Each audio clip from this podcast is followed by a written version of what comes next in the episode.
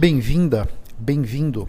Você está no LideraCast, o podcast sobre liderança e desenvolvimento pessoal, idealizado e conduzido por Otávio Alves Júnior. Eu sou executivo com mais de 20 anos de experiência nas áreas de vendas e marketing. Sou professor, youtuber, mentor e palestrante. Os líderes não nascem prontos, eles são construídos. Nesse podcast, eu vou ajudar você a construir a sua melhor versão através de dicas práticas, reflexões transformadoras, insights valiosos, comentários envolventes e entrevistas interessantes. E nunca se esqueça que o impossível existe apenas para quem crê na impossibilidade. Agora, como é que as nossas crenças são formadas? Aí eu concordo com você. Eu acho que é muito da nossa educação, é muito da nossa criação, é muito das experiências que nós tivemos quando éramos crianças, né? Alguma coisa na casa de uns 5 a 12 anos, por aí, né? Então, as experiências que nós tivemos vão ser determinantes para começar a formar o nosso sistema de crenças e valores, né? Então, por exemplo, imagina o Joãozinho. O Joãozinho mora num determinado bairro com os pais, como é que aqueles colegas ali do bairro vão acolher o Joãozinho? De repente, ele vai ser super bem acolhido, ele vai ser querido, ele vai se sentir partícipe do grupo, e o Joãozinho vai chegar na escola e vai ser uma escola interessante, que os professores são camaradas, os colegas da classe vão acolhê-lo também. Então, ele, Joãozinho, vai crescer com um sistema de crença de valores do tipo: eu posso, eu sou merecedor, eu consigo, né? Agora, pensa a Mariazinha. Talvez a Mariazinha não tenha tido essa mesma sorte. Talvez ela tenha morado, esteja morando num bairro em que ela não é muito acolhida pelas amiguinhas. Talvez a escola seja um, ambiente um pouco mais árido para ela do que foi para o Joãozinho nesse exemplo, né? Então, de repente, ela vai criar um sistema de crenças do tipo: puxa, eu preciso me proteger, porque eu estou meio, sempre sob ataque, né? Eu tenho uma dificuldade de me relacionar, ela vai tender a ser mais tímida, a ser mais introspectiva. De repente, numa reunião de trabalho, por mais que ela esteja vendo que a vaca está indo para o brejo, ela pode ter dificuldade de levantar a mão e dizer: puxa, pessoal, será que essa é a melhor decisão? Né? Então, é disso tudo que esse nosso sistema de crenças e valores vai sendo formado, me parece, né? Sim. E como isso é profundo, né?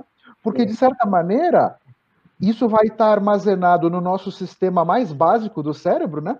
Uhum. E tem anos e anos, né? Que nós vamos reforçando essas crenças, né?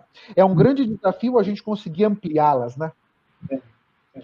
Essa é a maneira como eu vejo. É, não, eu concordo plenamente, plenamente, Otávio.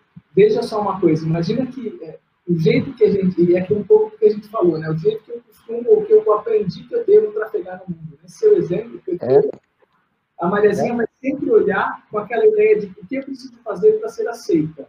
Sim. Talvez essa crença profunda que fica enraizada e não é consciente, eu acho que isso é importante que se diga. É, total. Ele é totalmente inconsciente. Então, quando ela entra num ciclo de amigos, ou num relacionamento novo, ou em um trabalho novo, ou é, num clube, ela começa a se esforçar para ser aceita, porque o mundo nem sempre foi acolhedor com ela. Sem dúvida. Sem, Sem dúvida é o tanto de que isso pode causar para ela. De ela claro. ser, muitas vezes, como você falou, de não expor as suas ideias, porque ela precisa ser aceita. É a história claro. que você precisa ser uma boa menina. Sabe aquela história que o pai fala, que a mãe fala? É. Então, o que é ser uma boa menina? O que eu preciso fazer para ser acolhida? Sem dúvida. Isso é perfeito o que você falou. E é. o que é importante é a reflexão é como isso impacta em várias coisas da nossa vida sem que a gente Sem dúvida. Perfeito. E, e, uma coisa interessante, um outro aspecto aqui, né? A gente, quando éramos crianças, nós tínhamos uma capacidade de compreensão do mundo, de certa forma, limitada, né? E nós tínhamos uma capacidade de discernimento também, de certa forma, rudimentar, vai, né? Para dizer o mínimo.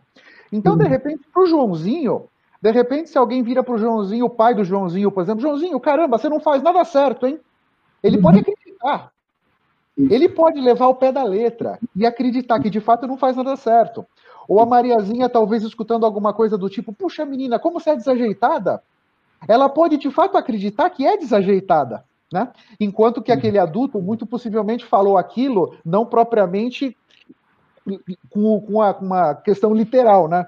Ele estava dando mais um exemplo ali, mas a gente tem que ter muito cuidado quando a gente, a gente que convive com crianças, com a maneira como a gente coloca as nossas, faz os nossos comentários, né? Porque a falta de discernimento da criança pode fazer ela acreditar e levar aquilo ao pé da letra. E na medida que o Joãozinho criou dentro de si a crença que eu não presto para nada, puxa, ele vai dar o gás total no, no trabalho, por exemplo? Ele vai se dedicar o quanto poderia nos estudos, já que ele não presta para nada, né? Então aquilo vai formando um sistema dentro de nós que nos vários, eh, nas várias encruzilhadas da vida, né, que a gente uhum. pode escolher para a direita ou para a esquerda, de repente esse sistema de crenças que vai de certa forma limitar o nosso escopo de atuação, vamos dizer, vai fazendo com que a gente vá decidindo ir para a direita, por exemplo, que não é aquele caminho que vai nos aproximar dos nossos sonhos, né? Mas é o caminho mais seguro, a gente tende a jogar mais na defesa, né? Puxa, quero dividir com vocês hoje uma notícia muito legal. Agora, no final de junho de 2020, foi lançado pela editora Literário o meu primeiro livro como coautor. Ele se chama Liderando Juntos Um Novo Olhar para a Gestão das Gerações Atuais. É um livro muito interessante. O meu capítulo se chama Liderando no Mundo VUCA. E eu trago o que é o mundo VUCA, caso você nunca tenha escutado esse acrônimo. VUCA vem de volátil, incerto, complexo e ambíguo. Então, eh, de certa maneira, a volatilidade, a incerteza, a complexidade e a ambiguidade desse mundo que a gente vive trazem uma série de desafios para a liderança. Então, eu trago algumas, algumas técnicas, vamos dizer, algumas ideias, alguns conceitos que eu uso na minha vida como executivo para conseguir navegar esse mar que está tão complexo e tão revolto. Caso você queira conhecer um pouco mais do livro, eu vou deixar um link aqui na descrição do podcast.